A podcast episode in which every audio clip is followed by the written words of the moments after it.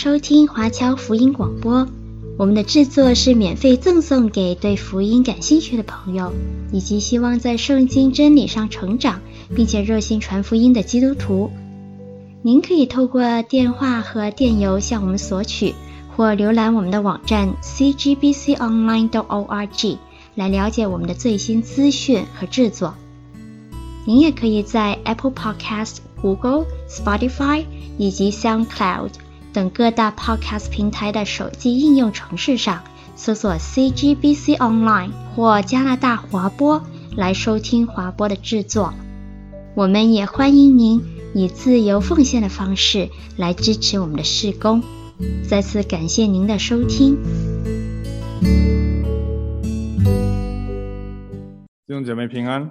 我们一开始还是有一个祷告，阿爸天父，我们感谢你把我们能够平安的带到这里来，我们也能够翻开你的话语。主，求你让我们看你的话语为宝贵，使我们领受使徒的教训，也让我们今天所分享的这一段的经文当中，求你赐给我们亮光、感动和能力，让我们照着去行，去效法使徒们的榜样。也遵守使徒们的教训，使我们可以按照规矩而行，让我们成为一个有规有矩的教会，使我们能够荣耀你的名。把以下的时间交在你的手中，求主赐给孩子恩典和话语的能力。祷告奉主耶稣基督的名，阿门。最近几周呢，呃，在朋友圈看到最多的，啊，我不知道大家看到朋友圈最多的是什么，但是我的朋友圈最多的呢是。在线看世界杯，啊，这个所有人呢，我不想知，我即便不想知道比分啊，我都只要一看朋友圈都知道比分了，啊，我不想看世界杯，只要一看世界杯，我都知道哪个队跟哪个队啊，所以我想必呢，很多人可能情况跟我一样，啊，作为一个伪球迷啊，这个我对足球呢也略知一二啊，足球当中呢。这个有一个犯规啊，叫做越位，啊，听说过没有？越位啊，什么叫越位呢？呃，越位呢，就是当这个进攻的队员啊，就跟守门员之间没有任何其他的防守队员，这叫越位。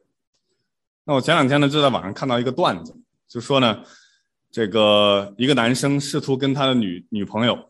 去解释越位是什么意思，怎么解释都解释不通。那他就跟他说呢，啊，好比那个守门员呢，就是你的闺蜜，啊，我这个进攻队员呢是我，然后防守队员是你。如果在我跟你的闺蜜之间没有你的话，这个叫什么？啊，这叫越位，对吗？这就叫犯规啊，犯规。那今天我们看的这段的经文呢？呃，是帖上人家前后书的这个系列我们最后的一段的经文。保罗在最后的这一部分专门处理的一个问题，嗯，就是教会纪律的问题，是关于规范的问题，是关于规矩的问题。在平常我们教会的生活当中呢，我们发现面对教会内部所发生的问题，我们经常会陷入两种的极端。这个也不是单纯华人教会固有的问题，是可能世界上所有属于基督的群体，甚至是在另外的一些世俗的机构当中、公司当中都会遇见的两种处理问题的方式。一种的方式呢，就是视而不见，缺乏原则，啊，这是缺乏原则的处理方式。呃，很多人就和稀泥啊。啊，无论是领导啊，或者是教会的同工啊，就生怕得罪人，为了避免争端呢，而睁一只眼闭一只眼，对犯罪的事情呢不去处理，但这是行不通的啊，迟早呢问题会爆发，人们的张力会显露出来。那包括你在试图掩盖的时候，其实呢就变成了对罪的包容和护庇，这是一种的。不可以的容忍。那走向另外一边，另外的一个极端，就是极其缺乏恩典的处理的方式。虽然我们对罪是零容忍，但是也把弟兄姐妹之间的爱心、宽容、忍耐抛之脑后，成为缺乏基督的爱和怜悯的群体，那这样也是不可取的。那我们如何避免这两个极端呢？那今天我们所读的这段的经文，保罗要处理帖撒罗尼迦教会当中这些不守规矩的人，那他给出的教导呢，能够帮助我们去懂得如何处理教会内部所产生的问题。那他给出的原则，我总结成为一句话。啊，这句话是什么话呢？我总结这句话呢是不怕得罪人啊，注意重音啊，为要得罪人啊，不怕得罪人，但为要得罪人。那什么意思呢？啊，前半句呢比较好理解，就是我们不需要惧怕，需要坚守原则。但是后半句呢就讲到目的，我们坚守原则的目的不是只是为了坚守原则而坚守原则，而是为要。挽回弟兄，为要得到那些不守规矩、犯错的人。那在理解这段经文以前呢，我们需要回顾一下我们在帖撒罗尼迦的后书，保罗已经处理过的问题。那之前我讲到三种人啊，第一种人呢是逼迫信徒的人，啊，保罗针对逼迫教会的人，鼓励信徒要在患难当中去切望神公义的审判。在第二章呢，保罗针对一一群假传圣旨的人，啊，要纠正信徒对于主再来的错误的这些思想、这些的想法。那在第三章，保罗主要针对的就是一群不守规矩的人。这群不守规矩的人，保罗要让教会去明白如何对待他们。第六节说：“弟兄们，我们奉主耶稣基督的名吩咐你们。”凡有弟兄不按规矩而行，不遵从我们所受的教训，就当远离他。那首先，我们先应该观察到的是，保罗在这里的用词比别的地方都严厉。他说他是奉主耶稣基督的名吩咐你们。那吩咐这个词呢，在往往在当时呃希腊的用语上面呢，是有着在军队当中。上级对下级所传达的命令，所给予的任务，这样的一个含义，它主要形容的其实是一种像军队那样的管理的秩序。那么现在有人去破坏了这种的秩序，那这些不守规矩的人，就好像呃，我不知道大家在国内有没有军训过啊，或者说参加过军队的。那军队当中第一个练的就是正步走啊，叫然后呢。集体练的呢，就是走方队，就一起走正步，大家要整齐划一。那么大家可以想象一下，在正步走的时候，有人不合拍，或者甚至直接脱离队伍，纪律散漫，那这样的一个士兵呢，一定会受到处分的。所以呢，在这里保罗形容用“吩咐”这个词，就是要让教会的弟兄姐妹们明白，他下面所教导的、所吩咐的。这些的教训是一个从主来的命令来的，这样的命令是要维持教会当中的纪律。那这个词呢，在前书针对那些不守规矩的人，其实已经使用过了。在前书第四章的十一节那边就说，又要立志做安静人，办自己的事，亲手做工，正如我们从前所吩咐你们的。那这就是那个吩咐这个词。那到了写后书的时候呢，情况没有改变，他之前的那个吩咐他们没有听从，很甚至可能情况更加剧了，所以保罗就不再用婉转的语气，而是直接性的命令。在这一段的经文当中，多次出现类似的字眼，那比如说在第十节，我们在你们那里的时候，曾吩咐你们说，若有人不肯做工，就不可吃饭。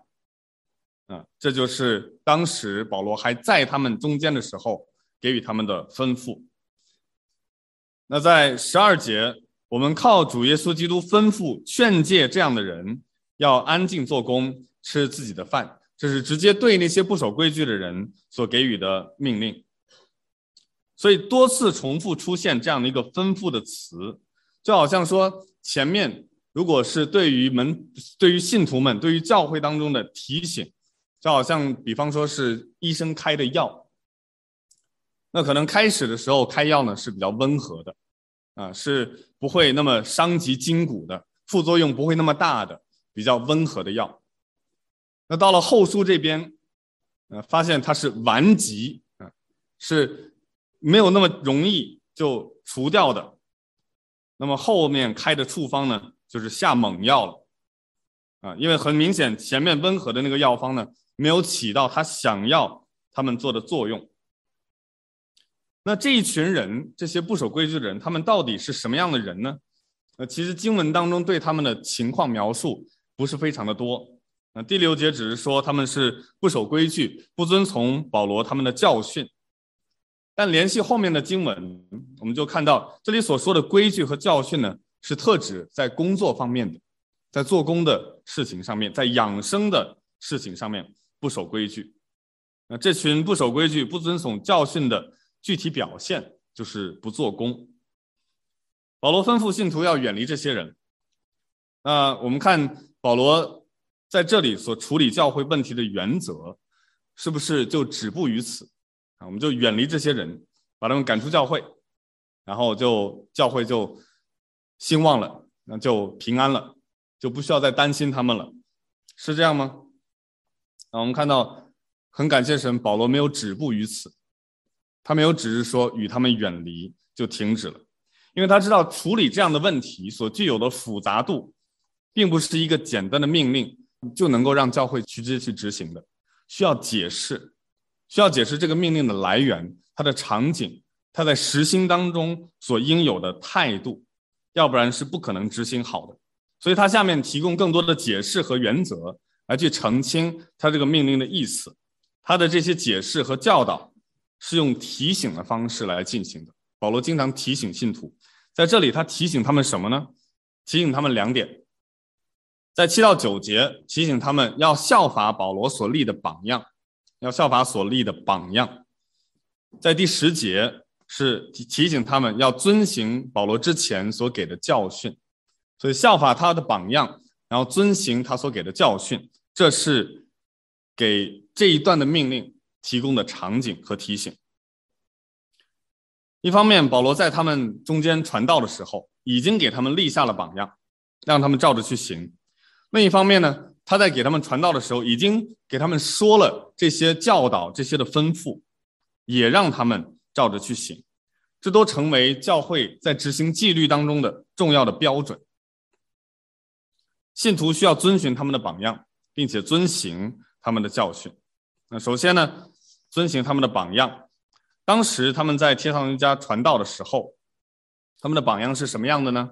七到九节，我们大家一起来读：你们自己。原知道应当怎样效法我们，因为我们在你们中间未尝不按规矩而行，也未尝白吃人的饭，倒是辛苦劳碌，昼夜做工，免得叫你们一人受累。这并不是因我们没有权柄，乃是要给你们做榜样，叫你们效法我们。所以保罗他们立的榜样是非常明显的，就是要让他们看到。保罗所立的规矩，他自己已经遵守了，所以他是按照他自己所立的规矩来这样去行的。他并不是一个好像我们所说的那种领导，啊，站着说话不腰疼，也他的所立的规矩也不是专门治理别人的，而不治理自己的。他是先应用到自己的身上，为他们立这样的一个榜样。他说他从来没有白吃他们的饭，反而辛勤劳作。他们也没有使用，呃，那个传道人可以有权柄靠福音养生的这样一个原则。因为他们当初呢住在谁的家里？大家有没有印象？在使徒行传，使徒行传十七章的时候呢，是住在呃耶孙家里，一个叫耶孙的啊，英文叫 Jason。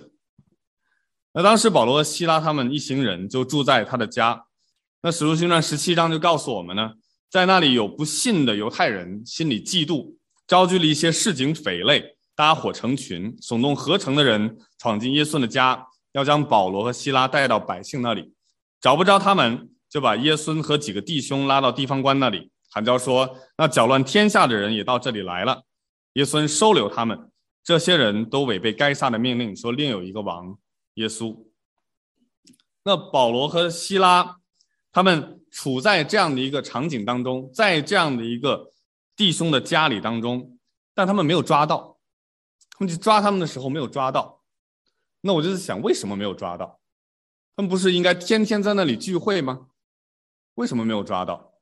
然后突然我就想起来，很有可能是什么呢？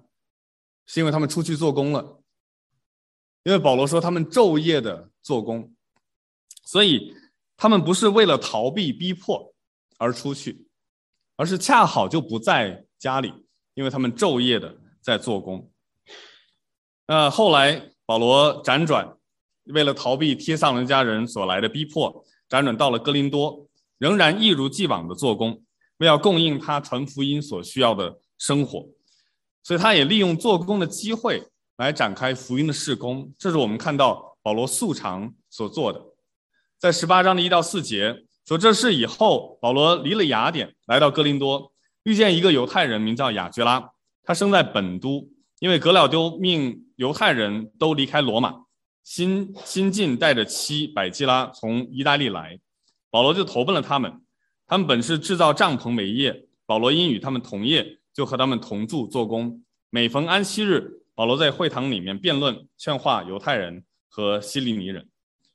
所以基本上我们可以断定呢，当写帖上人家书信的时候，保罗仍然履行着他对教会所给的教导，就是一边工作。一边传道，因为贴上人家的书信就应当是他在哥林多的时候写的。他说这样做，他的目的有两个，啊，这是不单单只是他的一个生活模式，他这样做是刻意为之。他的目的呢，一个是不让当地的信徒受累，不让他们加增经济上的负担；另外一个呢，就是为当地的教会去立下勤劳的榜样。让他们去效法，以至于他们不会闲懒不结果子。所以保罗立志要成为教会的榜样，而不是教会的累赘。要成为教会的榜样，而不是教会的累赘。他们原本有使徒的权柄，那这个权柄是什么呢？在提摩太前书第五章，他就说：“那善于管理教会的长老，当以为配受加倍的敬奉。”那这个敬敬奉呢？在中文这个词比较委婉，在原文的那个词呢，就是形容工资，嗯，就是形容双倍的工资。那劳苦传道教导人的，更应当如此，因为经上说，牛在场上踹鼓的时候，不可拢住它的嘴，就说工人得工价是应当的，所以他是有权利靠福音去养生的，他不需要为了生活再去去打工去赚钱。他可以靠福音去养生，这是使徒的特权。但是呢，他有这个特权，却没有行使这个特权。这就跟那些不守规矩的人完全是对立过来的。那些不守规矩的人怎么样呢？他们有没有这个特权？是没有的，但他们却在行使他们没有的特权。所以这里保罗提醒信徒要效法他们的榜样。第二方面是提醒他们遵循他的教训。遵循他的教训。第十节说：“我们在你们那里的时候，曾吩咐你们说，若有人不肯做工，就不可吃饭。”这是他们当时还在传道的时候就有这样的教训。很可能那个时候当地人的闲懒已经有了萌芽，在教会当中已经有了体现，所以被迫他必须要给这样的吩咐。我们值得注意的是，保罗这边没有一概而论的说。所有不做工的人都不可吃饭，对不对？并不是所有不做工的人都不可吃饭，因为他在其他的地方也要求教会去帮助和关顾穷人的需要和寡妇的需要。这些社会底层的人群，保罗要求教会去给他们提供帮助的。所以很显然，这里的不肯做工，这个不肯是关键词，是形容态度上的问题，态度上的问题。不是那些没有办法工作或者暂时没有找到工作可做的人而说的，而是为那些拒绝工作、他有能力工作却拒绝工作的人而说的。那么给他们的处罚是什么呢？不吃饭啊，不吃饭，饿肚子。那保罗之所以能够这样的吩咐，那你像我们今天的话，我们去跟另外一个人说，哎，你不做工你就不能吃饭，我们能够给予的这个教训的力度非常少，对不对？因为我们不是给他提供饭吃的，那他有办法吃自己的饭。那在当时不是这样的，当时的教会呢，很可能是群居的。嗯，在使徒行传我们就看到说他们是凡物共用，他们天天在一起波饼啊，波饼就是用饭，存欢喜的心用饭，遵守使徒的教导。所以他们作为一个集体，他们会住在一起，然后凡物公用。所以这里提到的这些不守规矩的人。很可能是就依靠着群体当中那些更富有的弟兄们的供养，他就白食他们的供养，而不愿意自己做工去对这个教会的群体有任何的贡献。那具体他们为什么不愿意工作？这个我们不知道。在当时的场景当中呢，呃，有一个说法是说，在希腊的文化背景当中，会认为体力的劳动呢是下贱的，所以呢。这些都应该是奴隶做的事情，那他们作为自由人就不应该做这样的低等的工作，那这是一方面的可能。也有人认为呢，他们是因为错误的以为耶稣的再来马上就近了，或者说耶稣已经来了，那么他们就不要去工作，天天在那边等着耶稣来，那这也是一种的可能。还有一种的可能呢，是在当时希腊有一个特定的一个关系。啊、今天的学者呢翻译成为侍从经济或者侍从的关系。那个侍从关系是什么？啊、我如果用我们中国人的这个历史背景去讲呢，会比较容易一点。就是大家都知道孟尝君，对不对？孟尝君他是战国时候的一个人物，他门下呢据说养了三千食客，也叫门客。这些食客、这些门客就是吃他的饭的，真的就是白吃他的饭的。然后当时呢，有一些人呢，他们实在没有什么技术，所以孟尝君的门下的一些这些谋士呢，就跟他们说：这些人没有用的，你用用他们来干嘛？你养他们来干嘛？他们什么用都没有的，只是每天白吃你的饭。结果后来呢，孟尝君出使到了别的国家，结果呢，当初要溜走的时候，他就带着他的门客一起去溜走，结果到了函谷关。那个时候需要有鸡鸣，呃，鸡鸣才会开关。那他时间紧迫，他又等不到天亮的时候鸡打鸣，然后他底下有一个门客就说：“我会打鸣。”然后他就学鸡打鸣，哎，于是就就出去了。那还有呢，就是他要过关的时候需要拿到这个印信，有这个印信，他才能这个给这个守城门的看，说他有通关证。那个这个通关证呢，他也没有，然后他底下有个门客说：“我会像狗一样偷东西。”啊，这就叫狗盗啊。所以我们今天有个成语呢，叫“鸡鸣狗盗之辈”啊，其实是好词来的，就是说你认为他没有用的人，他照样是有用的啊。不过话说回来，在今今天我们所讲的这段经文的场景当中，有一群一群的人，他们是有一群的捐助者，一群有钱人，呃，富有的人。然后他们就会养很多这样的类似于门客，我们把它叫做侍从。那他们虽然是自由的，但是呢，他们中间是有一个交易的。这个交易是什么交易呢？就是我给你钱，我养着你，我给你吃的，给你喝的。然后呢，你不要去给任何其他人去打工，不要去工作。那你负责什么呢？你负责天天在外面去跟别人讲我的好话。啊，大家明白这个意思啊？就是他们就成为了呃这个这些人的我们使者，对不对？我们所讲的传福音其实就有这样的一个这样的一个概念。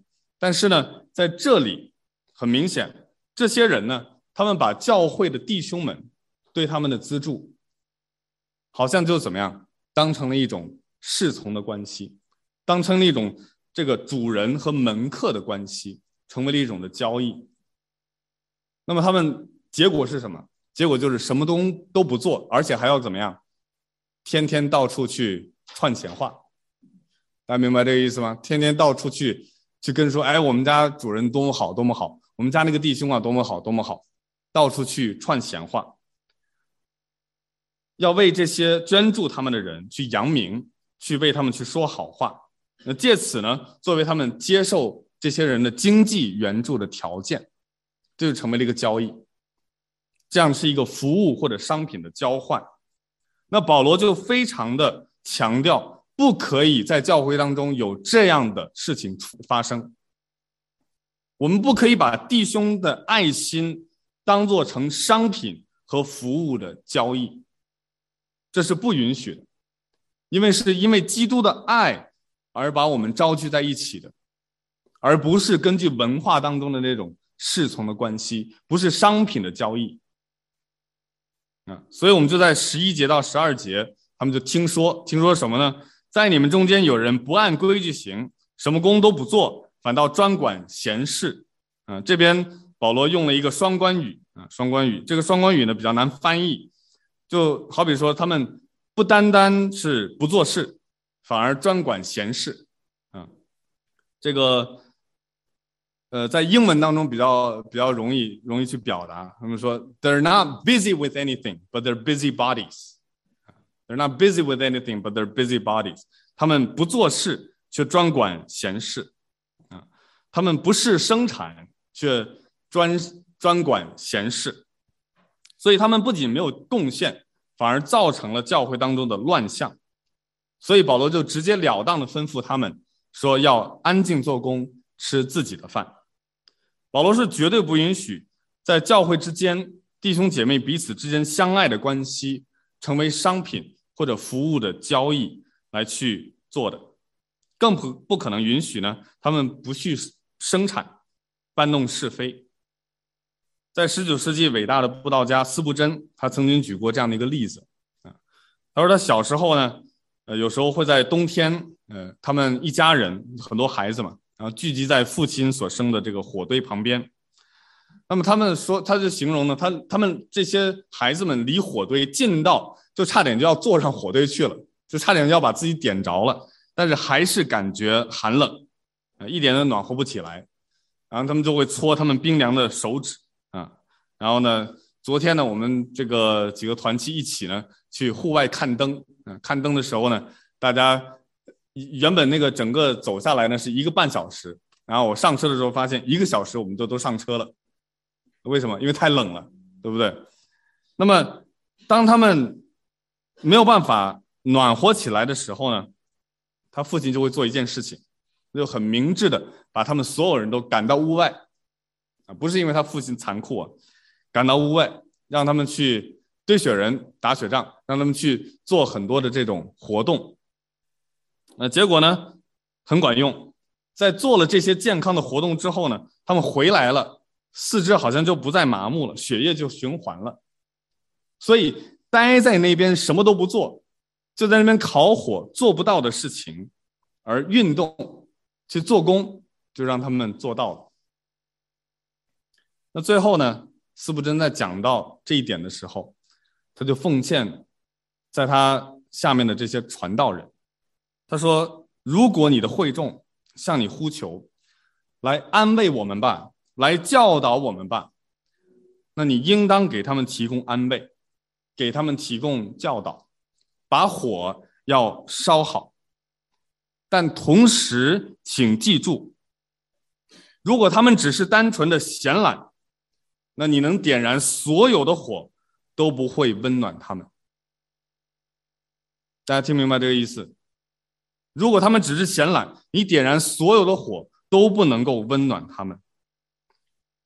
所以，我们需要审核我们自己的生命，在我们的教会，在我们的群体当中，我们是否也存在着闲懒的问题？存在着一动不动的问题，存在着不守规矩的问题，存在着什么工都不做却专管闲事的问题。我们可能不是在生活上面闲懒。可能不是在赚钱养生上面闲懒，但我们有没有属灵上面的闲懒呢？我们是否只是一味的指望从团契、从教会当中去得到别人的喂养，却不思考去喂养别人呢？这难道不也是一种闲懒吗？这难道也是一不是一种不守规矩吗？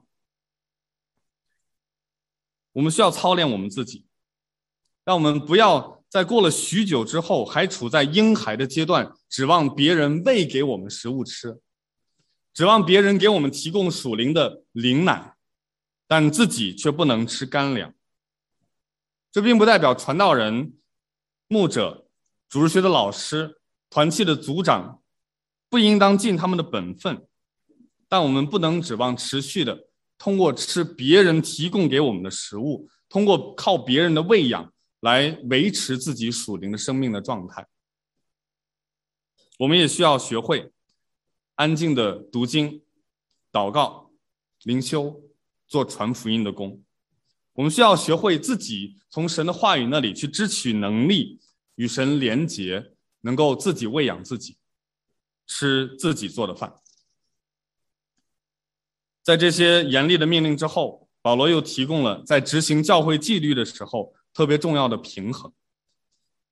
在十三到十五节，我们一起读：弟兄们，你们行善不可丧志，若有人不听从我们。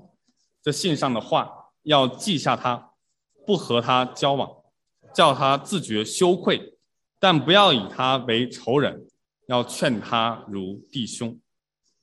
我们就看到，在这里执行教会纪律的时候，有一个什么样的平衡？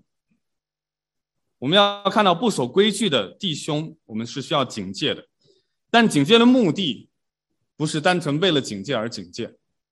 不是单纯为了要求而要求，不是单纯为了守规矩而守规矩，目的是为了要挽回他们。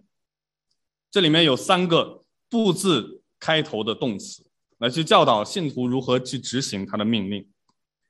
这三个“不”字呢，就是不可丧志，不与其交往，不以为仇人。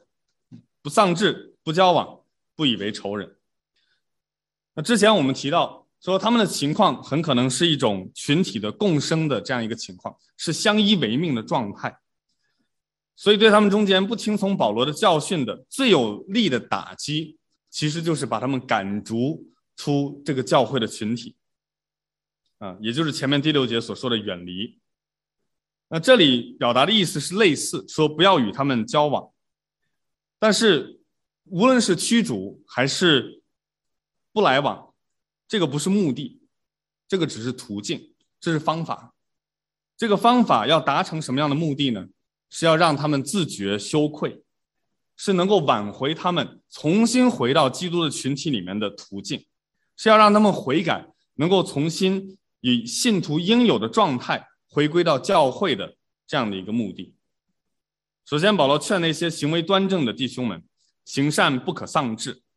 那这很可能就是提醒他们呢，要继续供给他们的爱心，尤其是那些比较富有的这些弟兄们，要不要因为这些人白吃白喝而不给教会捐赠？行善不可丧志。他们对教会的供养和对弟兄们的爱心仍然需要继续。那第二呢，就是他要求他们作为一个群体来去执行教会的纪律。我不知道大家有没有意识到，说这里的不来往是整个教会的，不是只是单纯长老、牧者或者执事。这需要一个整个的教会不跟他们去来往，这不是一个单独的教会的长执同工们可以负的责任，是需要教会每一个成员都参与进来，一起合作才能达成的。我们可以试想，如果当时在帖撒罗尼迦的教会，他们在领导层根据保罗的这封书信做出了这样一个决定，去驱逐这样的不守规矩的弟兄，但是呢，在底下执行的时候，仍然有一批的弟兄姐妹，他们与这些不守规矩的人仍然来往，或者给他们提供援助。那这样的警戒有没有效？是没有效的。所以，无论在教会的带领的层面有什么样的共识，这个共识一定要成为全部教会的共识，教会的纪律才可以保持，才可以维持。这是每一个教会的成员，每一份子，他们有责任去守候和维护的。而这样的一个处理的方式，对于那些不守规矩的人，其实打击会是很大的。大家也可以想象他们的场景，在第一章我们讲到逼迫，他们所有的人都因为信耶稣基督，包括保罗还在的时候，就被当地的提撒罗尼迦人赶逐，而且他们自己也受到他们自己人的迫害。这个自己人很可能是他们的家人，很可能是他们的同事，很可能是他们工作地方把他们赶逐出来，以至于他们只能彼此相依为命。这样一个小群体里面，要从事生产，要喂养自己能够活命的状态。那如果这样的一个群体里面有这些不守规矩的人，他们如果被赶逐出去的话，那原来的那些。已经把他们赶出来了，社会上是不会再接纳他们的，因为他们基督的信仰。那同时呢，他们所依靠的这个教会群体，又把他们赶逐出来，那么他们只有再回到这个教会群体当中才能活命。这样让他们自觉羞愧，去挽回他们的方法才可以管用。所以呢，他们需要彼此才能生活。如果他们出去了，他们就腹背受敌。所以保罗紧接着就说到第三个不，第三个不就是不可以他们为仇人，要劝他如弟兄。保罗不想要教会的信徒与他们交往，不是指一句话都不说，要不然怎么劝他们如弟兄呢？对不对？这里形容的交往更多的是不可与他们亲密的来往，不混为一谈，不与他们同负一轭，不与他们心意相通。不与他们一起凡物共用，一起吃饭，来维持这样亲密的关系。但是要找机会坐下来与他们沟通，劝他们改变自己的行为，从而能够回归信徒的群体。不是看他们为敌人，而是待他们如弟兄。不是为了羞辱他们，而是要让他们自觉羞愧。不是为了他们的罪去施行审判，而是劝他们认罪悔改。这样的话，我们如果能这样行，就如主耶稣在马太福音十八章那边所说的，我们就得着了我们的弟兄，我们就可以得着我们的弟兄。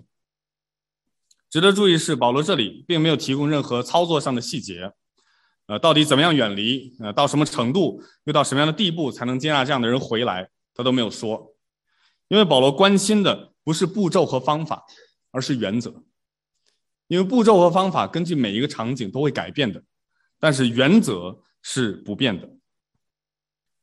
坚持原则的同时，我们需要明白，执行教会的纪律的目的，不是单纯为了坚守原则，而是为了要挽回这些不守规矩的弟兄。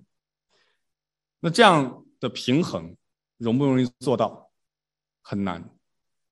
我们在现实当中所遇到的事情，往往很复杂。以至于我们很难维护这样的一个平衡，所以在实际当中，实际的执行当中，我们需要什么呢？我们需要来自神的平安和恩典，我们需要来自神的和平和恩典。所以在信的最后，跟前书一样，保罗仍然是以祝福来结束，但这一次尤为突出的是，要他要用最后的祝福来让信徒明白，执行这封信当中所吩咐的内容和命令的时候。他们最需要的东西是什么？最后他说：“愿赐平安的主，随时随事亲自给你们平安。愿主常与你们众人同在。我保罗亲笔问你们安。凡我的信都以此为记。我的笔记就是这样。愿我们主耶稣基督的恩常与你们众人同在。”这里保罗首先强调，主是赐平安的主。那他也要赐给我们平安，在纠正了错误的教训、规劝了不守规矩的弟兄之后，保罗知道要让信徒们去执行和遵守这样的命令，最重要的也是最关键的方式方法是耶稣亲自给他的教会平安，并且亲自的与他们同在，只有这样才能执行平安。我们之前屡次提到过，平安这个词它富有。丰富的含义，呃，往往也可以被翻译成为和平、和睦或者和谐，呃，甚至是秩序，甚至是福气，甚至是健康，都有包含在里面。那保罗需要纠正信徒当中错误的教导，需要规劝那些不守规矩的人，需要执行教会的纪律。他的目的和途径都必须要达到的是从主耶稣那里而来的和睦。嗯，一开始我们讲到两种的极端或者两种的误区。神所赐的平安是不妥协的平安，是不妥协原则的平安。神所赐的和睦也不是那种息事宁人、和稀泥的和睦，任由错误的教导或者不好的见证在教会当中蔓延。他所赐的平安也不是鼓励信徒要去常常的彼此争论，好像我们一个个都是审判官一样，专门去逮别人的短处。这两个误区我们都需要避免。去拒绝。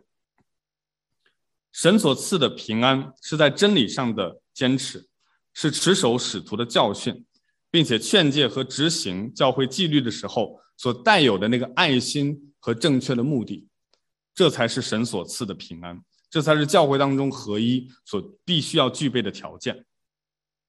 为了要挽回犯错的弟兄，所以我们不需要怕得罪人，但是我们需要得到得着。那些犯罪的人，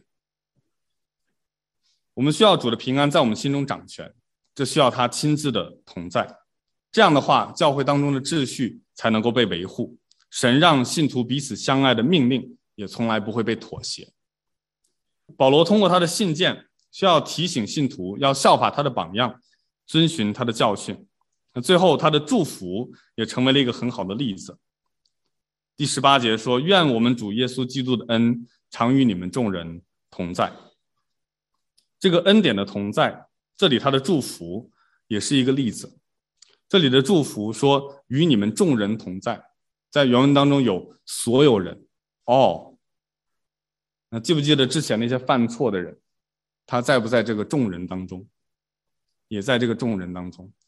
他为那些守规矩的人祷告，也为那些不守规矩的人祷告。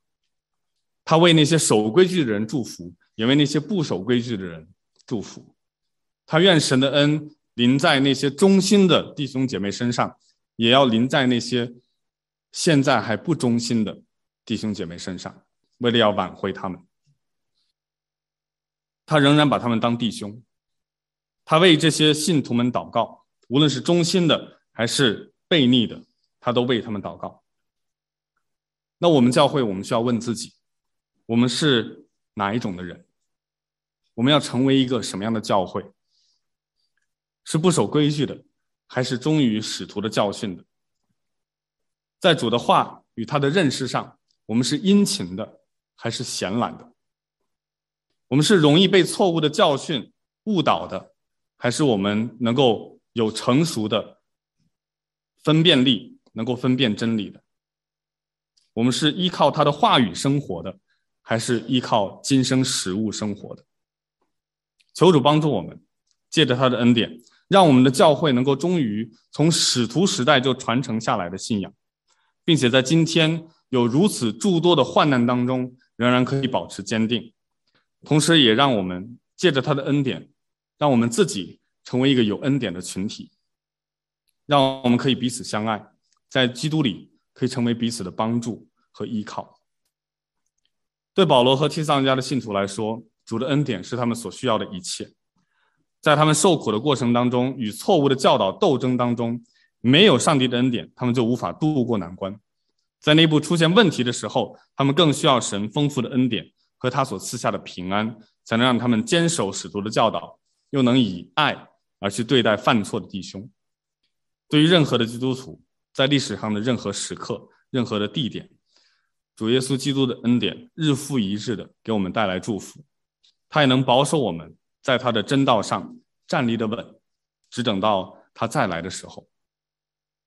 就好像那首著名的诗歌《奇异恩典》里面说的：“靠主恩典，安全不怕，更引导我们回家。”愿我们主耶稣基督的恩常与你们众人同在。